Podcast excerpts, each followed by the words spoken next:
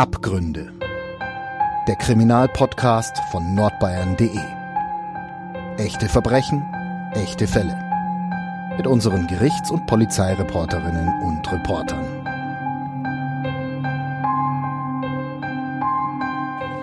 Hallo und herzlich willkommen zu einer neuen Folge Abgründe, dem True Crime Podcast von nordbayern.de. Mein Name ist Lena Wölki. Bevor wir loslegen, darf ich euch noch einen Partner vorstellen. Diese Folge wird euch nämlich präsentiert von Crime and Investigation Play, dem Streaming-Angebot für 100% True Crime auf Amazon Prime Video Channels und Apple TV. Crime and Investigation Play bietet euch rund um die Uhr ein riesiges Angebot der besten True Crime Dokus und Serien. Ihr könnt das jetzt kostenlos testen auf Amazon Prime Video Channels oder auch auf Apple TV. In wenigen Wochen ist es ja schon fast soweit da steht Weihnachten vor der Tür. Da kommen dann auch die Familien wieder zusammen, natürlich nur soweit Corona das zulässt. Was ich sagen will, es gibt doch keine Zeit im Jahr, in der das Gefühl des Eingesperrtseins im Gefängnis deutlicher wird, oder? Ich begrüße wieder meine Kollegin Ulrike Löw und wir gehen heute ins Kittchen. So ist es. Hallo, liebe Lena, und schön, dass wir wieder zusammen hier sitzen und eine hoffentlich spannende Folge machen. Du hast recht, als Gerichtsreporterin interessiere ich mich natürlich nicht nur für Straftäter und die Verhandlungen, sondern auch für den Vollzug, sprich für den Alltag im Gefängnis. Und hier wird um die Adventszeit überhaupt kein Aufhebens gemacht, kein Adventskranz weit und breit. Nicht mal die Vollzugsbeamten dürfen in ihren Dienstzimmern eine Kerze anzünden.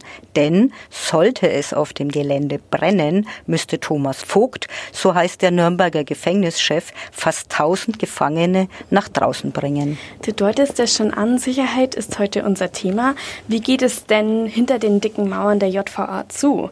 In Knastfilmen werden Häftlinge vergewaltigt, Besucher schmuggeln Drogen in die Zellen, Vollzugsbeamte und Insassen schikanieren sich gegenseitig und Flucht aus dem Knast ist sowieso ein Dauerthema. Ist es eigentlich gefährlich, in einem Gefängnis zu arbeiten? Ja, die Mauern, die Gitter, die Zäune, Sicherheitstechnik, Alarmanlagen, Kameraüberwachung, all das zeigt es ja schon. So ein Arbeitsplatz wie jeder andere ist die JVA ganz bestimmt nicht. Und ich möchte heute von drei Übergriffen im Nürnberger Gefängnis erzählen. Eine Psychologin sollte in eine Zelle gezogen werden. Ein Gefangener wurde von einem Mitgefangenen mit einem Besenstiel vergewaltigt und im Juni 2018 brachte ein Häftling im Wahn einen JVA-Beamten fast um. Da kann man sich natürlich schon mal überlegen, ob die Bediensteten Angst haben, zur Arbeit zu gehen. Ich habe für diese Folge auch mal nachgefragt. Frank Edelmann ist schon seit 1991 als Vollzugsbeamter in der Nürnberger JVA tätig. Wer Angst hat, in die Arbeit zu gehen, der sollte sich tatsächlich beruflich neu orientieren.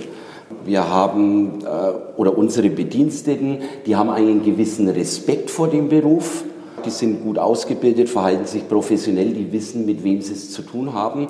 Und äh, aus dem Grund, ähm, ja, funktioniert auch unser, unser, unser Vollzug und das Zusammenleben mit den Gefangenen relativ gut.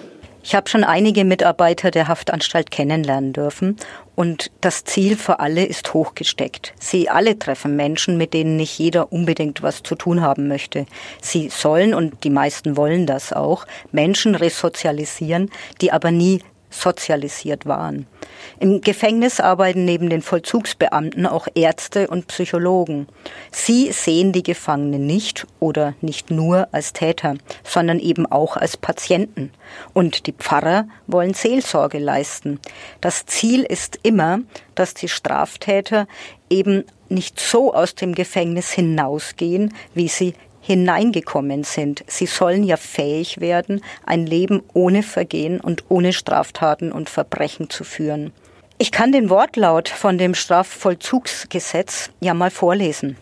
Im Vollzug der Freiheitsstrafe soll der Gefangene fähig werden, künftig in sozialer Verantwortung ein Leben ohne Straftaten zu führen. So steht es Vollzug, als Vollzugsziel im Gesetz. Der Vollzug der Freiheitsstrafe, so heißt es hier, dient auch dem Schutz der Allgemeinheit vor weiteren Straftaten. Ja, und deshalb hat sich auch eine Psychologin im Sommer 2018, das jüngste Mitglied im Team der Gefängnispsychologen, ganz besonders um einen jungen Strafgefangenen bemüht. Wir müssen unsere Hörerinnen und Hörer kurz warnen, diese Geschichte könnte wirklich aus einem Horrorfilm stammen. Du hast sie ausführlich in unserem Magazin Abgründe geschrieben. Das Magazin könnt ihr, liebe Hörerinnen und Hörer, übrigens online auf nordbayern.de im Zeitungsshop für 5,90 Euro bestellen. Wir sprechen von einem Doppelmörder. Im Juni 2018 hatte die Schwurgerichtskammer am Landgericht Nürnberg-Fürth einen 23-Jährigen verurteilt. Wir nennen ihn jetzt einfach mal Fabian F. Dieser Fabian F. hat zwei Prostituierte erdrosselt. Eine mit Schnürsenkeln, die andere mit einem Kabel, weil er, so hat er es damals dem Gerichtspsychiater erklärt, den Todeskampf der beiden Frauen beobachten wollte. Er schilderte, wie ihre Körper zuckten und er sich im Moment ihres Todes wie Gott fühlte oder besser gesagt, so hat er es selber ausgedrückt, wie der Tod. Diesem jungen Mann, so hat der Psychiater in dem Prozess festgestellt, fehlt jedes Gefühl für andere Menschen. Fabian F. wurde, und das ist die schwerste Strafe, die überhaupt möglich ist, zu einer lebenslangen Freiheitsstrafe verurteilt. Und weil seine Kriminalprognose erwarten lässt, dass er erneut mordet, ordneten die Richter außerdem die anschließende Sicherungsverwahrung an. Das heißt, er kommt erst wieder in Freiheit, wenn mehrere Gutachter unabhängig voneinander bestätigen, dass Fabian F. nicht mehr gefährlich ist. Drei Wochen nach diesem Urteil, es war der 12. Juli 2018, holte sich F im Gefängnis bei der jungen Psychologin seelischen Beistand. Er log sie glatt an und behauptete, dass sein Großvater gestorben sei. Die Psychologin brachte ihn nach diesem Gespräch durch die Flure zurück in seine Zelle. Es blieb aber alles ruhig, denn vor Fs Zelle wartete ein Vollzugsbeamter. Ein ziemlicher Zufall, das war so nicht geplant. Und deshalb hat man später dann vermutet, gab F diesen Plan auf die in seine Zelle zu ziehen. Doch Wochen später hat ein Mitgefangener ausgepackt. In der Zelle waren die Fenster nämlich schon mit Matratzen verstellt und als Mitarbeiter der JVA den Haftraum kontrolliert hatten, entdecken sie verknotete Gummis aus dem Hosenbund von den Jogginghosen. Die hat F zusammengebunden wie eine Schlinge. In der Zelle wurde auch ein Blatt Papier gefunden, ein Forderungskatalog. Der F wollte einen ständig gut gefüllten Kühlschrank und unbegrenzten Zugriff aufs Internet. Die Psychologin hat ihren Arbeitsplatz nach dem Vorfall gekündigt. Und dann wurde er nochmal verurteilt. Genau. In der Urteilsbegründung sagten die Richter damals, dass sie diese Pläne von dem F bestimmt nicht als Geschmarre unter Gefangenen sehen, sondern überzeugt davon sind, dass er auch schon die Gefängnispfarrerin entführen wollte. Die Pfarrerin war aber im Gegensatz zur Psychologin sehr oft in Begleitung unterwegs. Und die Psychologin selbst und der Zellengenosse von F konnte sich noch an ein besonders entlarvendes Detail erinnern. Als F den Beamten nämlich vor der Zelle gesehen hat, hat er ganz schnell reagiert. Er bat die Psychologin plötzlich in zwei Tagen nochmal mit ihm zu sprechen. Und das wirkt natürlich wie ein zweiter Anlauf, sein Plan dann wirklich tatsächlich in die Tat umzusetzen. Und der Zellengenosse hat sich auch daran erinnert, dass der F sagte, Scheiße, dann eben das nächste Mal. Vier Jahre und neun Monate Freiheitsstrafe haben die Richter für diesen versuchten Menschenraub verhängt. Und das heißt, dass F als lebenslänglich Verurteilter erst 15 Jahre verbüßen muss und dann wird diese Strafe hinten dran gehängt. Nur sechs Tage nach diesem Vorfall hat ihn die Nürnberger JVA übrigens nach Straubing verlegen lassen. Das Gefängnis dort gleicht einem Sicherheitstrakt und dort verbüßen auch tatsächlich nur Schwerverbrecher ihre Strafen. Sag mal, hat das Gefängnispersonal eigentlich immer mit unberechenbaren Gefangenen zu tun oder war der Fabian F. ein Einzelfall? Also unser F, wir haben ja auch schon mal, der Alexander Brock hat ja schon mal einen Podcast über den prostituierten Mörder F gemacht. Der ist sicher außergewöhnlich in seiner Kälte und in seiner Empathielosigkeit. Trotzdem lenkt diese Geschichte den Blick auf zwei Männer. Wir haben einmal eben diesen F, der aus Mordlust getötet hat und mit seinem Plan zur Geiselnahme zeigt, dass er sich 0,0 um Regeln oder um die Gefühle von anderen schert. Aber zwei Männer, sagte ich, da ist eben auch noch der Mitgefangene. Dieser Mitgefangene hat ausgepackt und den Beamten im Gefängnis erzählt, welcher Plan da ausgeheckt wird. Trotzdem, es bestätigt auch Thomas Vogt, der JVA-Chef, geht es im Gefängnis immer aggressiver zu. Also wenn ich nur kurz noch ergänzen darf, ich denke, man muss sehen, dass die Gefangenen nicht über einen Kamm zu scheren sind. Es gibt nicht den Typen. Ähm, das sind die, äh, die wirklich bemüht sind, die auf die Angebote eingehen, die auch sehr vernünftig und zuverlässig handeln. Und da ist das andere Extrem, das sind die psychisch auffälligen Gefangenen, die immer mehr werden, ähm, die ich aber auch nicht einfach nur in die Psychiatrie wegschieben kann, weil gar nicht die Plätze da sind, sondern mit denen auch die Anstalt umgehen muss. Und da sind wir froh, dass wir einen Vertragspsychiater haben, dass also wirklich eine fachmedizinische Betreuung stattfinden kann und dass die Bediensteten zunehmend auch mit diesem Klientel einigermaßen klarkommen. Und da bleiben natürlich Unberechenbarkeiten. Mhm. Und dann gibt es die dritte Gruppe, wenn man so große Gruppen bilden will, das sind so die Extremisten, ähm, die vielleicht aus politischen Gründen, aus ideologischen Gründen zu irgendwelchen Dingen neigen. Und das einigermaßen auszutarieren, ist die Kunst, die wir brauchen.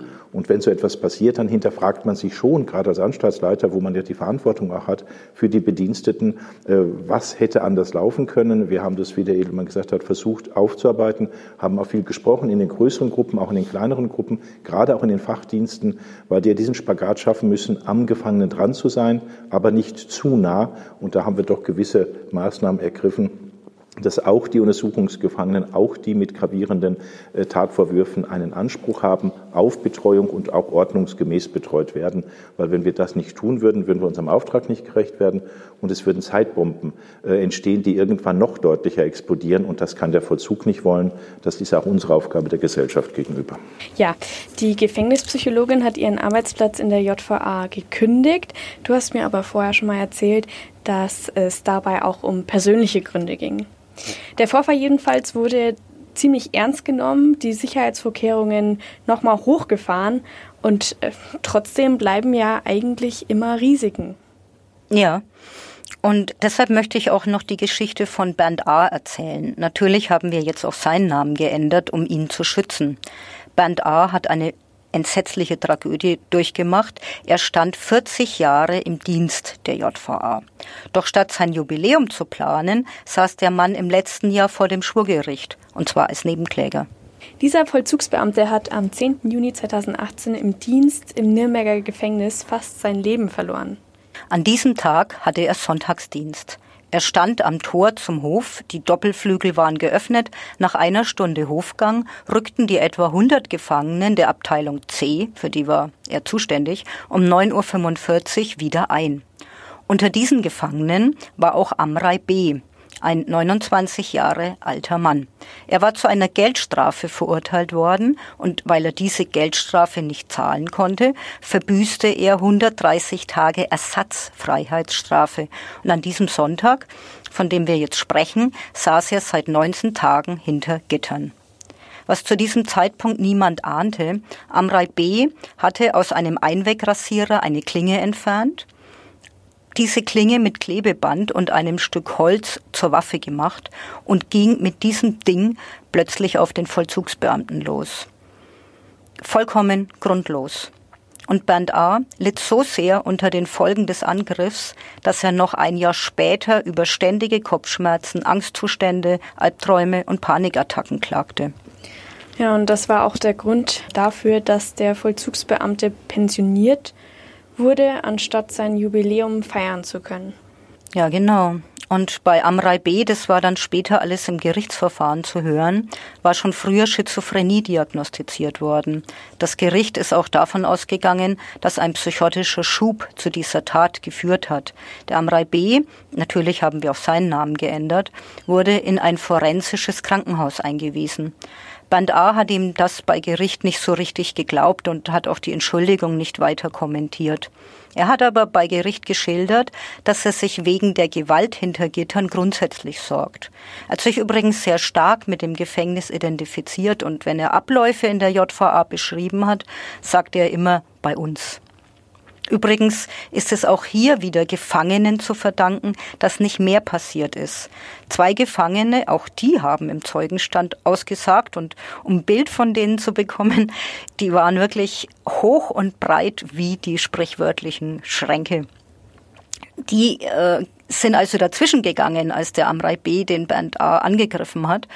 Und schilderten dann, dass sie wirklich Angst um dessen Leben hatten. Sie sahen, wie Amrei B. den Beamten mit Faustschlägen und mit Fußtritten traktiert hat und auch die Rasierklinge haben sie gesehen. Der A.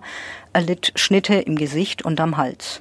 Und zu deinen Fragen jetzt, äh, Lena. Du hast ja eingangs gesagt, das sind Knastfilmen, Häftlinge vergewaltigt werden, Besucher Drogen in die Zellen schmuggeln, Vollzugsbeamte und Insassen sich gegenseitig schikanieren.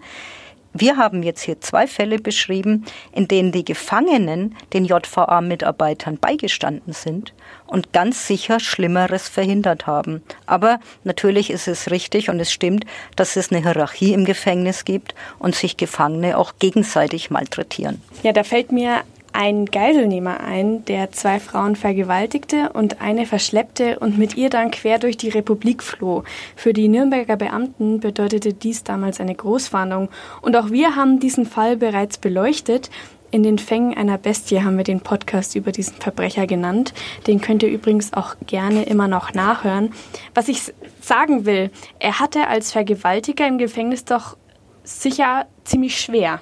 Bei dem Geiselnehmer äh, war es natürlich so, der ist natürlich tagelang ist es durch die Medien gegangen. Ähm, es war, es ging durch ganz, ganz Deutschland. Es war ein unfassbares Verbrechen, muss ich jetzt auch sagen. Und es war klar, es war klar. Und das hat, haben die damaligen Verantwortlichen auch relativ schnell erkannt, dass äh, dieser Geiselnehmer natürlich separiert werden musste. Ähm, es gibt allerdings, man muss dazu sagen, äh, es gibt nur nicht, nicht nur den Geiselnehmer, sondern es gab auch den Kala-Mord zum Beispiel, der durch ganz Deutschland gegangen ist. Auch diesen Gefangenen mussten wir schützen vor anderen, weil äh, da auch das Verbrechen äh, unfassbar brutal äh, war an einem jungen Mädchen. Wir können also davon ausgehen, dass die Gefangenen wissen, welche Straftaten ihre Mithäftlinge begangen haben. Sie wissen es, äh, wenn man realistisch ist, äh, in den meisten Fällen schon, äh, weil es natürlich den Alltag des Gefangenen ausmacht, über seine Straftat, wenn die U-Haft ist, über das Gerichtsverfahren zu sprechen. Ah, das ist sicherlich Thema unter den Gefangenen. Ähm, manchem Gefangenen sieht man es auch an. Ähm, man so merkt es am Verhalten, da muss man, glaube ich, nicht Psychologie studiert haben oder Sozialarbeiter sein.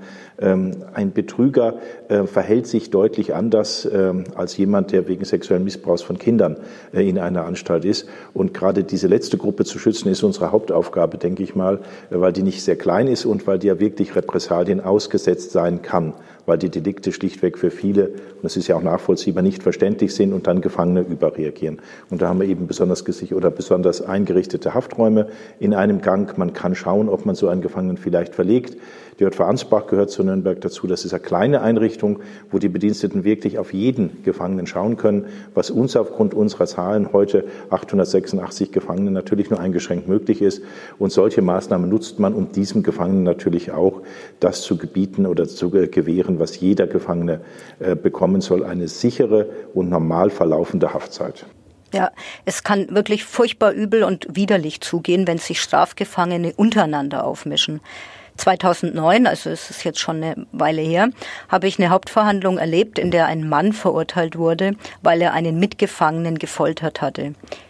Dieser Mann, er war damals 23 Jahre alt und schon mehrfach im Gefängnis gewesen, eilte auch eine ziemlich zweifelhafte Berühmtheit voraus. Er hatte in Regensburg einen Kronzeugen eines Drogenprozesses verprügelt und war deshalb nach Nürnberg verlegt worden. In Nürnberg traf er in einer Zelle, die mit mehreren Personen belegt war, auf einen Gleichaltrigen. Auch dieser Mann war schon einmal verurteilt worden, weil er andere Gefangene drangsaliert hatte. Er hatte die zu Liegestützen und zu Tänzen gezwungen. Und bei diesen beiden landete jetzt ein dritter Mann, auch er vorbestraft wegen Körperverletzung. Ja, rückblickend könnte man dann natürlich sagen, dass Gewalt da vorprogrammiert war. Ich meine, drei Männer auf engem Raum, die gewohnt sind, ihre Konflikte mit Fäusten zu lösen. Ja, er hat die beiden, so wurde es in der Hauptverhandlung gesagt, einfach genervt. Erst haben sie ihm dann ein Tablett aus Stahl auf den Kopf geknallt und dann eine Pinnwand aus der Wand gerissen. In dieser Pinnwand steckten noch Nägel, haben sie ihn damit verdroschen. Und weil sie ihm dann noch seelische Schmerzen zufügen wollten, fielen sie mit einem Handbesen über ihn her. Ich erspare uns jetzt Details, aber es war so, dass einer ihn festgehalten hat und der andere ihn mit dem Besenstiel vergewaltigt hat. Ja. Wie kam das dann heraus? Nur durch einen Zufall. Der Geschädigte hatte sich zwar auf der Krankenstation gemeldet, aber sich nie offenbart.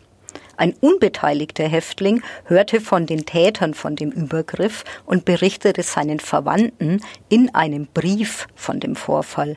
Bei einer Briefkontrolle stolperte dann eine Staatsanwältin über diese Gewalttat und sie begann zu ermitteln. Ja, ein erschütternder Fall, wie deine anderen beiden Erzählungen natürlich auch. Aber glücklicherweise müssen oder dürfen wir sogar an dieser Stelle betonen, dass derartige Übergriffe alles andere als an der Tagesordnung sind. Also es geht im Gefängnis aggressiv zu, ja, und die Gewalt trifft sowohl das Personal als auch die Häftlinge untereinander. Aber so richtig drunter und drüber geht es dann in der Mannardstraße in Nürnberg auch wieder nicht. Mal was anderes.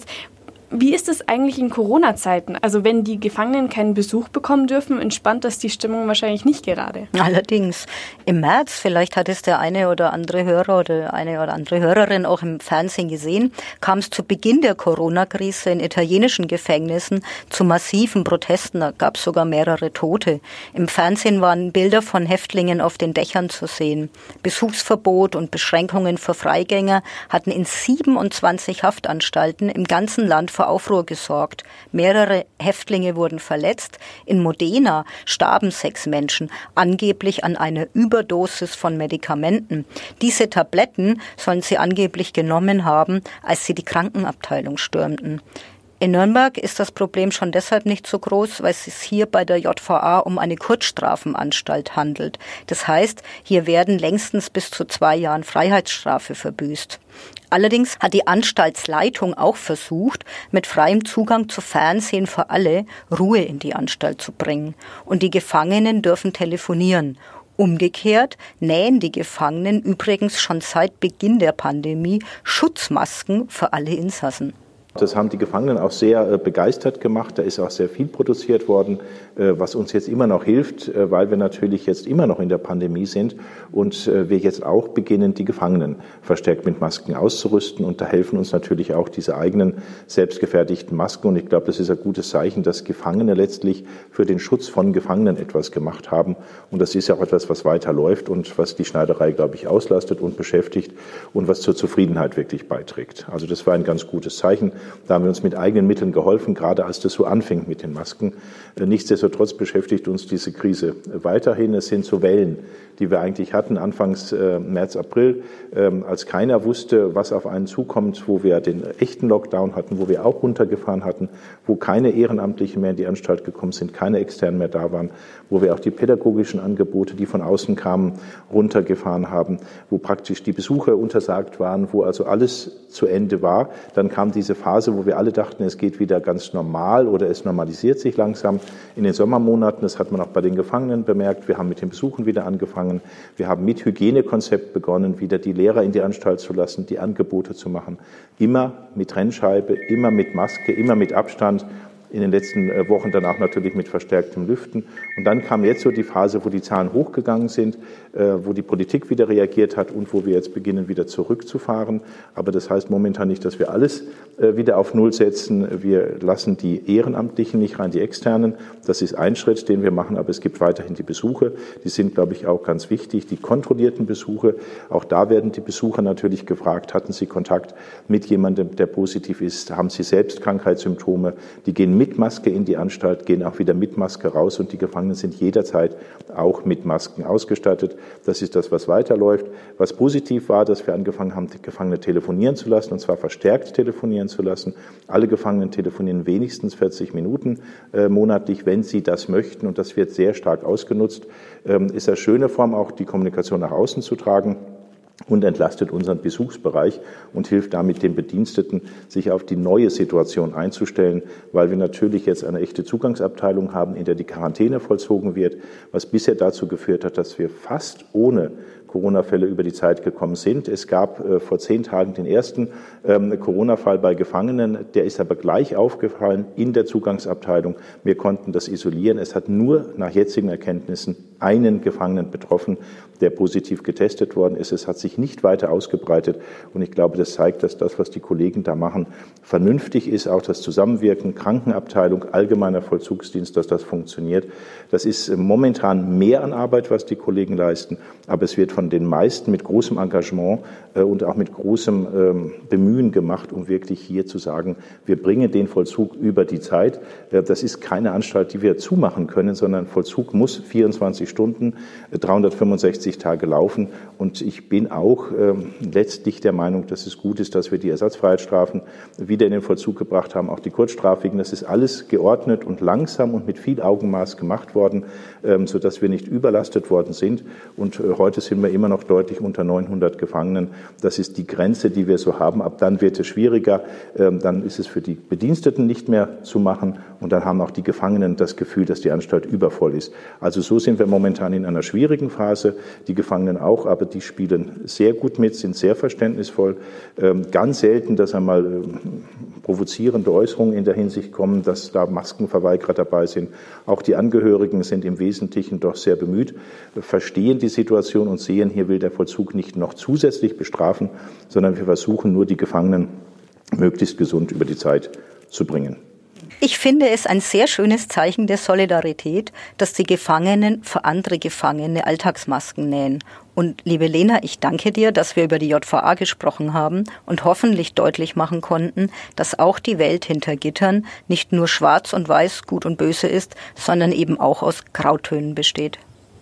Ja, das war's schon wieder für heute. Ich danke dir natürlich auch, liebe Uli, dass du uns heute mit hinter Gitter genommen hast. Auch euch herzlichen Dank fürs Zuhören.